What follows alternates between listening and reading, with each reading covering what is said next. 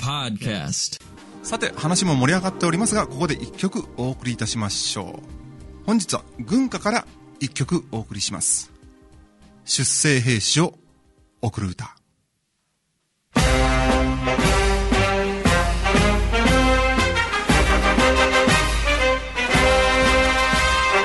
我がお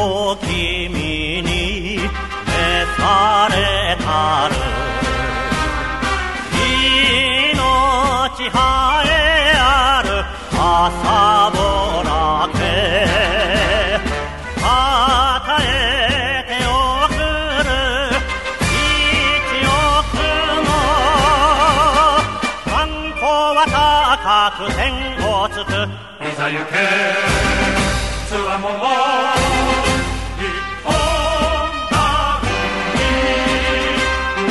花と咲く実の感激を獣医の胸に引き締めて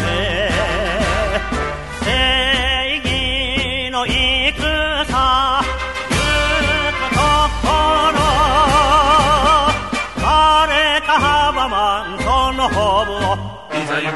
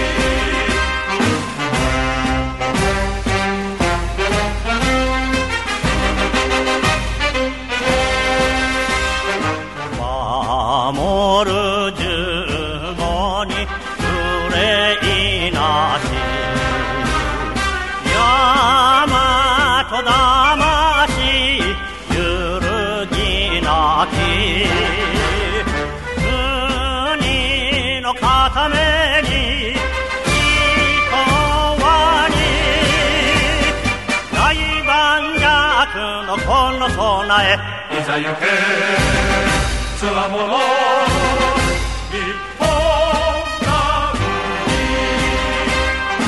アバンセイのお君に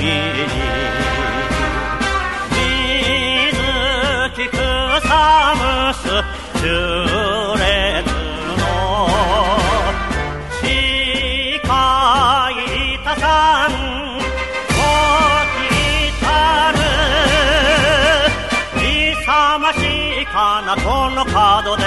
でいざ行けつ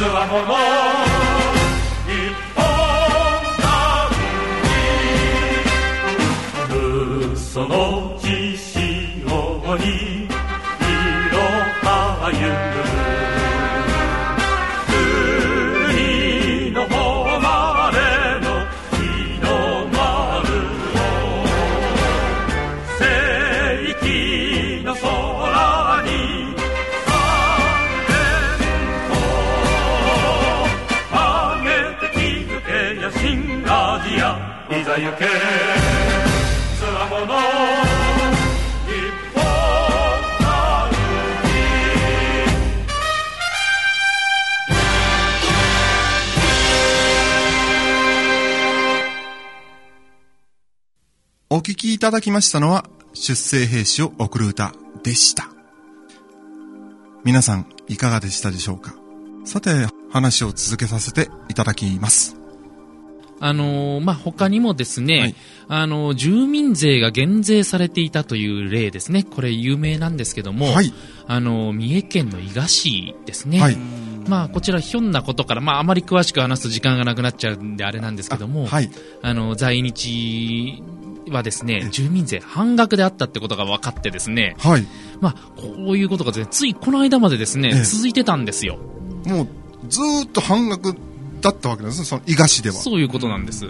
で、まあ、何をきっかけに分かったかっていうと、ええまあ、あのーまあ、その、朝在日がええ、あのー帰化したんですね。はい。で、役所の窓口に相談行ったそうです。はい。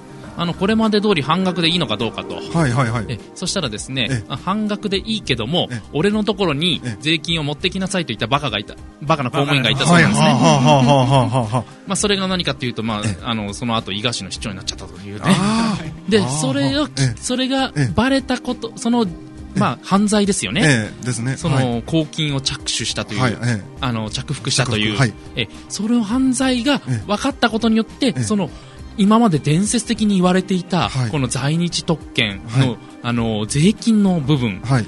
あそれがですね、ええまあ、白日のもとにさらされたというですね、はあなるほどね。皆さんも分かりましたでしょうか？えー、三重県伊賀市ではそのようなですあね。ただですね、これですね、あの、はい仙台市も、あの、笑ってられませんよ。あ、どういうことでしょうか？はい。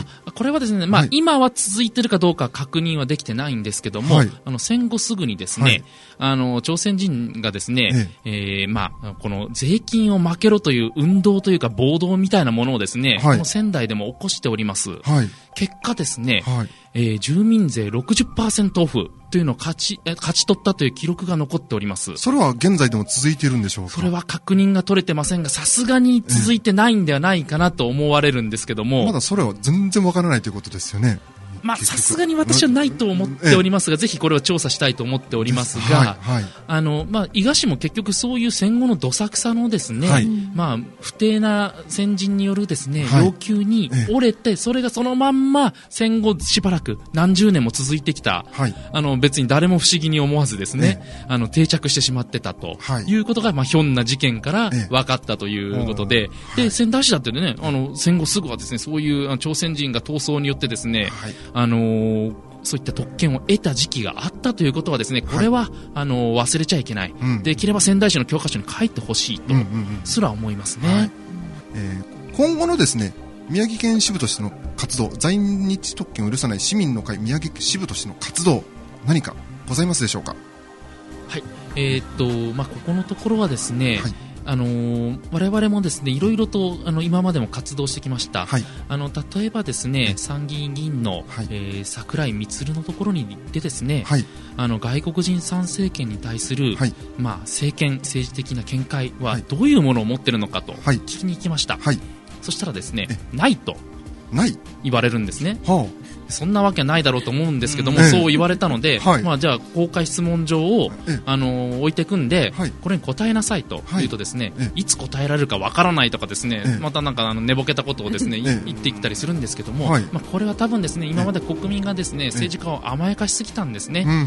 まあ、そういったところ、まず、まあ、あのそういった議員に関してもですね、はい。やっぱりあの強く言うことを言わないとですね、はい。彼らですねええ。動かないんですよ、厚かましいんで。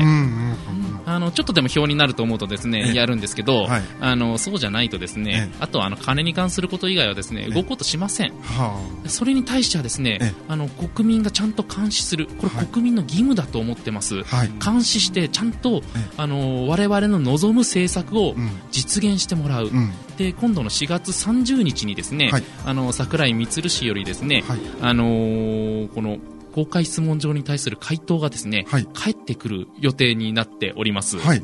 えここの回答をですえね、まず見てですね、えまあ今後彼に対してはええどういう行動をとっていくのかうんうんというのをですね、はい決めていきたいなとはいいうところはございます。なるほどね。では、4月30日、えーこの放送が終わった2日後となるんですが、えーもし、新しい情報といいますかね、これは、許せんという、えー状態になりましたら、また、こちらに来ていただいてですね。あぜひえお招きください。えーこういうところは絶対許さないということを、あの、リスナー様に、まず、私よりもリスナー様に伝えていただきたいと思います。そうですね。もし、身の回りで、こういうところがおかしいよというのところが、もしありましたらですね、えー在日特権を許さない市民の会にでも、最寄りのですね、保守派の団体にですね、えーなんとかしてくれないかと。まずは、嘆願してみてください。そこから、えーおそらく、何らかの動きがあると思いますので、特に電波で聞いておられる方、えーぜひともよろしくお願いいたします。インターネットでかい、えー聞いてる方は、今更と思われるかもしれませんが、えーとにかくあのー少しでもこの番組をですね、聞いていただきたいので、できれば、そうですね、この録音した放送を周りの人に聞かせてあげてください。えー、秋津さんの方から。そうですね。あの、実はもう一個ですね、はいこれが問題になってくるかなと思うのが、はいやはりあの、先ほども話が出たええ、あの、朝鮮学校の無はい償化の問題。はい。えーこちらでに関してですねええ、あのー大変左翼がですね、ええ。活発な動きを見せておりまして、はい。実はこの間ですね、あの東北大学の方でですね、はい。あのーあるまあ集会が開かれてですね、はい。まあ在日問題を、ええ。しょうあのー先入観なしにえ語り合おうと。はい。そういう会がですね、はい。あの開かれるということでですね、はい。私とですね、あのー石石黒でですね、はいあの参加してきましてですね、はいまあそしたらですね、えあのまあ、結論から言うともうあのまずその主催者であるですねええあの某准教授がですね、はいあの先入観の塊いわゆるまあ、戦後教育の、もう、悪い典型でしょうかね。戦後教ですね育の典型。完全な反日左翼はいはいはい。ですね。はえあのー私ですねちょっとあの質問するコーナーがあったんで、はい。まあ、ちょっとその中でですねええ。あの一つ質問したんですね。あはい。あのーまあ、この朝鮮学校への、ええ。ー公金の支出、はい。これはですね憲法89条によって、うん。明確に、はい。あの禁止されております、はい。憲法では、うん。えー公の支配に属さない、うん教育に対してはい公金を支出してはいけませんと、そうですね。先ほど私言いました、各種学校ですからね。これはですね。はい。とてもですね、あの教科書とかも、ええー我が国の検定を通ったものとかですね、ええそういったものを使っておりません、はい。そういったところ、彼らはですね、ええ好き好んでやってるんですよ。はい。あの別にかわいそうでそうなったわけではないんですよ。うんうんうん。むしろ日本の教科書なんか使うと、我々の嘘がバレちゃうじゃないかというところがあるかどうか知りませんけど、はいはい。好き好んでやってるんですよ。うん。それがですね、彼ら、それがやりたいがために、はいわざわざ日本の学校に行かないで、はい。あの、そういった教育を行っているにもかかわらずですね、はいまあちょっとせ最近は生徒数が減ってきたのかですね、ええ苦しくなったのか、はいということでですね、ええまあ、古事記同然にですね、うんはいはい。あの、うん日本に、ええまあ、国から金をよこせと言ってくるっていうところがですね。これですね、左翼非常にですね、活発化させてます。うんはい。で、憲法問題言ったらですねええ、黙殺です。ああ。私の発言すぐに遮られました。あら、もそうでしたね。う、なんででしょうね。なんでそこ、憲法を持ち出されると、なんでそうなるんでしょう。彼ら憲法大好きなはずなんですけどね。ねねそうです現場ですよね。ね、なんか、ね、あのー、9条の問題はやたらと唱えるのに、他のね、あのー、憲法に関して。憲法をね、そうですね。うんですよね。まあそこがですね、えあのーまあ左翼の限界なのかなというえ。ふうにですね、はいはい。えあの、89条に関しては誰も何にも答えてくれないというえ。ですね、うん本当にこれがですね、まあ左翼も弱体化してるなというところですうん。ね、うんうんあの、ちゃんと答えてくれればいいんですよ。えこれを支出するためにええ、89条をえ改正するぞっていう話をするならまだわかるんですねはいはいはい。それは憲法にのっとってます。うん。ええ。そうじゃなくて、現行の憲法を変えないまんま朝鮮学校に金を出すっていうことがですね、うん彼らは放置、破壊をですねええ、法による支配をですねえ、破壊をですね、望んでるとしか思えないんですね。あしかもそれがえ、東北でですね、ナンバーワンの大学である、東北大学でですね、ええ行われている、ー我々の税金でええ我々をええあの、蝕むものを育ててしまっているというところがですね、はい。非常に悲しいところだとはい。思いますし、はい。まあ多くの学生さんはですね、ええ。まあ今は気づいていると思うんで、はい。まあそれに洗脳されることはないとは思うんですが、えあの、ぜひ内部からですね、大きな声でですね、はいあの、そういった教授、准教授は出てけと。はい。や、そうしないと困ります。え。ですね、東北大学は国立ですよね。国立ですね。ですよね。国が、まあ、運営してるというか、えーね、その中にあるのに、そんなね、准教授がそんな反日的じゃ、いかんでしょ、これは。そうですね。ねあの、東北大学のあの収入っていうのがですね、はい実はあの東北の企業の中で、はい。えっ、と、10位以内にも入ってるぐらいの、あの、収入があるわけですよ。企業、企業です。10位。ねええ要は製造業東ですとか。企業の中でですよ。あ、はあはえーあはあ、国立えの、あの、まあ、なんですけどね。えええ 今、はいあの、えー大学といっても、あのですね、えーあの、独立行政法人、まあ、あの、ですとかね、はい行政改革の方で、はいあの、まあ、あの、国が運営してるって言ってもね、ええあの、一応民間になりましたよ。あそうですね。ええはいはいはい。その中でですね、ええあの、非常に収入が、あの、上の方にいるはわけですよ。はいはいはい。その中でですね、ええあの、まあ、あの、そういった反日左翼、はいこれをですね、あの、まあ、援助、支援していると、はい。こういう事実があるわけですね。はいええそれは許されないことですよね。うんええあのもう支援どころかですね、あのテロリスト養成所ですよ。あ養成所ですよ。まさにね、ええ。あの、今、あの、あ、あ先ほど秋さんがおっしゃったように、はい。あの、えー朝鮮学校でですね、ええ。使われている教科書、あるいは教育カリキュラムっていうのはですね、はい。あの、日本の、はい。あの、検討を取ったものではないです。そうですね、はい。だから、あの、今ですね、反日大学はよく言ってますよ。あの、民族差別だとかね、えええー排外主義だって言ってますよ。えそしたらですね、じゃあ、日本の、あの、教育カリキュラムにのっとった教育をしないことについてはどうなんですかっていう話になってくるわけです。あそうですね、はい。当然あのか韓国学校もありますし、ええインターナシインターナショナルスクールありますよ、はい。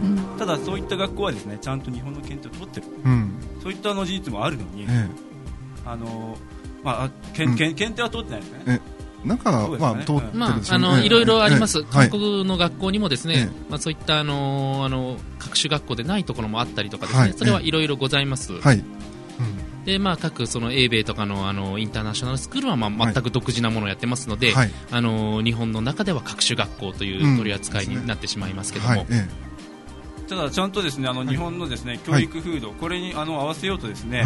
あの学校がちゃんとあるわけですよ、うん。ただそういったところをですねそういまあ、独自でやってるところははい。あのそういったあの日本に対してですね税金のたかりとかですね、うんあの支援しろとこういうことは言ってないわけです、うんかんあの朝鮮学校だけうん。ですね。はいはい。ということで、まあ、様々な問題ありますが、えー、在日特権を許さない市民の会が、えー、言う在日特権とは何か、えー、ちょっと順番逆になりますが、えー、特別永住資格。これが在日特権の一つ目である。えー、二つ目が朝鮮学校補助金交付。これは許さないぞと。えー生活保護優遇制度。えー国民の5%の在日朝鮮人、えー在日韓国人が生活保護を受けていると。そして通名制度。あ、ごめんなさい。通名制度、えー後でやりますって。ちょっと時間的な問題でできないかもしれないんで。またえーまた次回ね。はい、ということで、えー在日特権を許さない市民の会宮城支部のお三方をお招きしましたが、どうでしたか？ラジオに出演してみて。結構ね、意外になんかいろいろあのね、喋りたいこといっぱいあるんですけどもえはい、喋、れた、これ喋っちゃったかなというところもですえね、喋、れたし、はい。一方で、あ、もうちょっとこの辺も喋りたかったなというところもですね、はいはい。あってですね、なかなかこう、あの、こう、あの、自分のことをね、あの皆さんにまたこう、あの、在日特権のことをお伝えするのもですね、はい。あの、難しいなというところ、ラジオというのもですね、い。なかなか頭使いながらやらないと難しいなということをですね、そうですね。あの、正直感じました。はい。で石黒さんはどうでしょう？そうですね、はい。私もやっぱりちょっと緊張してちょっとあまり言えなかったんです。けどえ。できればえ私たちに反論したいという在日の方とかその支援者たちも招いてえなんか討論みたいな感じでええ。お話もしたいなと思いました。この場でえそうですね。い。いですね。ええ。えーだあんまりこう、人数が多いと今度ね、あの、何言ってるかわからなくなってしまうんで、ええ。なんで、まあ、1対1もしくはええそうですね2対2ぐらいがえちょうどいい。んでうちの空き地と、えうん、なんか1対1で。そうですね、ええ。それでもいいですね。ええ。うんはいはい。まあ、そこら辺も検討してみましょう。はい。では、菊池さん。はい、はい。えーっとですね、ええ。ーまあ、5月に向けまして、はい。えー反日大学、これ動き出しております、はい。えー5月3日、えー憲法記念日、はい。えあしょえーですね、はい。憲法記念日にですね、い反日大学、いろいろ活動予定がございます。はい。えーあるいはですねその周辺の日にちに、えー合わせてですね、はいいえーいろんな活動をしている反日おります、はい。えーそういった反日見かけましたらですねぜひですねあのえ罵声の一つでもですねえあ見せるなりですね、はいしていただきたいと思いますので、えですねえはい心ある日本国民の皆さんよろしくお願いしたいと思います。はい。はい、えー真の日本国民であるならば、それぐらいの声を上げて当然だと思っております。はい。えー、本日お越しいただきました、在日特権を許さない市民の会宮城支部の秋津支部長、そして会計石黒さん、えーそして広報の菊池さん、以上3名でした。どうもありがとうございました。ありがありがとうございましたり。ました This is FM Taigaku 78.9.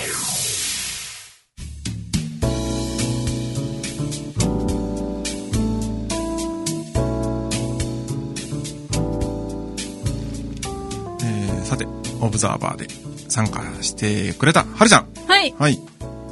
今日の話はどうでしたか？今日の話は、うん。すんごいわかりやすかった。わかりやすかった？うん、わかりやすかったね。うん。え難しい言葉は特になかったってことかな？まあまあ、うん、全然ないと言ったらそうになりますけど、うん。ところどころかなうん。それでもまあ、わかりやすいと。そう分かりやすい在日特権がどういうものであるかとか、うんその、まあ、日本の歴史、まあ、えー、菊池さんがうん。語ってくれたんですけど、えー私もね、一緒に話したんですが、はい。その面に関しても、概略は理解できたということで、はい。はい、そうですね。わかりました。はい。まあ、はるちゃんが理解できるぐらいなんで、おそらく聞いている方々も、えー理解はできていると思いますが、え何ですかそれ。ね。いやいやいや、あの、若いね、はるちゃんが理解できてるから、ね、はるちゃん以上の、まあ、30代、40代の方々も、うん、えーね、えー段階の世代と言われる50代、60代の方々も、うん。おそらく分かっているでしょう。うん。まあそれは確かですね、ね、なんで、あのーこう在日特権を許さない市民の会、えー宮城支部の秋津さんと石黒さん、そして菊池さん、はい。えーこの3名、えーお三方に語っていただきましたが、はい。うん、特に難しい問題ではなかったと。難しい問題で難しい言葉はなかったと。はい。はい。在日特権の4つを語ってもらったんだけども、はい。前回のプレ放送で話した通名制度と、はい。朝鮮学校の授業料、えー無償化っていうかね、えー今回は補助金という形でね、うん。えー市と県から出ているということで、うん。在日特権がどういうものか分かったと思いますが、はい。えーこれもね、また勉強して、はいなおかつ日本が、えーかつての大日本帝国政府がはいいかに半島に、朝鮮半島にうんお金を落としたか、うんそしてそのインフラを、まあ、整備したか、うんそういうものをまた自分なりに勉強してみてください。はいはい。また次回も、えーオブザーバーとして参加していただきたいと思います。はいはい。よろしくお願いします。はいよろしくお願いしますはい、はるちゃんでした。皆様ここまでお付き合いいただきありがとうございました。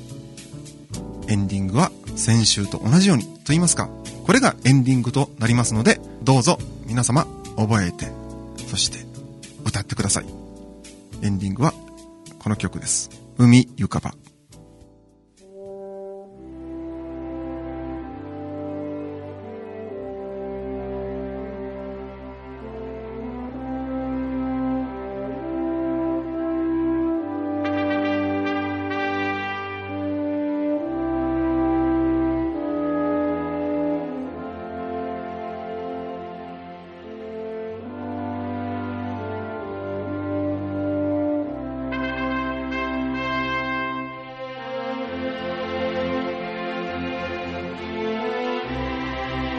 この番組は日本に誇りを持つ仲間たちのネットワークマイ日本のご協力でお送りいたしました。